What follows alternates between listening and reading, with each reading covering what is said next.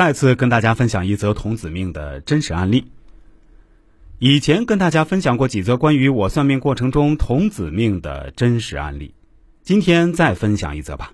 以前分享的是女孩子比较多，今天我分享一则男人的案例。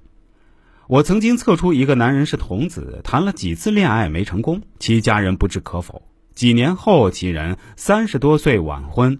准备结婚的新房刚装修完，突然一夜莫名其妙走到电梯口，新楼刚建，尚未安装电梯，从四楼摔下死亡。他妈妈以前很相信我，我还到他家去过，但是后来我离开那个地方就没有再来往。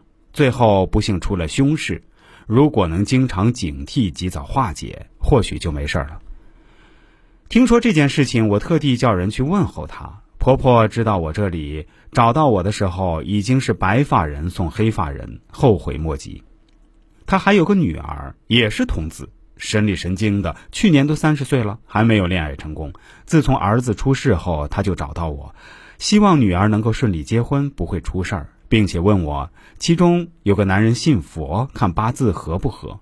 我看了说可以，不过想恋爱成功的童子是必须提前化解的。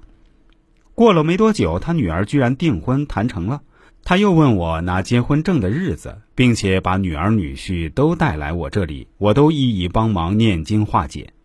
没想到拿结婚证后几天，女婿的爸爸在装修新房的时候从二楼摔下去死了。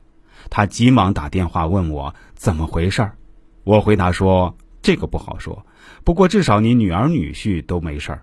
也许要用孝冲一下，事情已经出了，唯一的办法只能超度他父亲。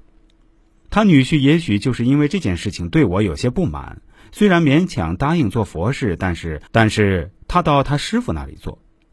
那婆婆打电话给我道歉，我说没事儿，天意难两全，祸打到老人身上，希望后人能够幸福平安的过一生。好了，朋友们，今天的节目比较短，主要是跟大家分享一下这个案例。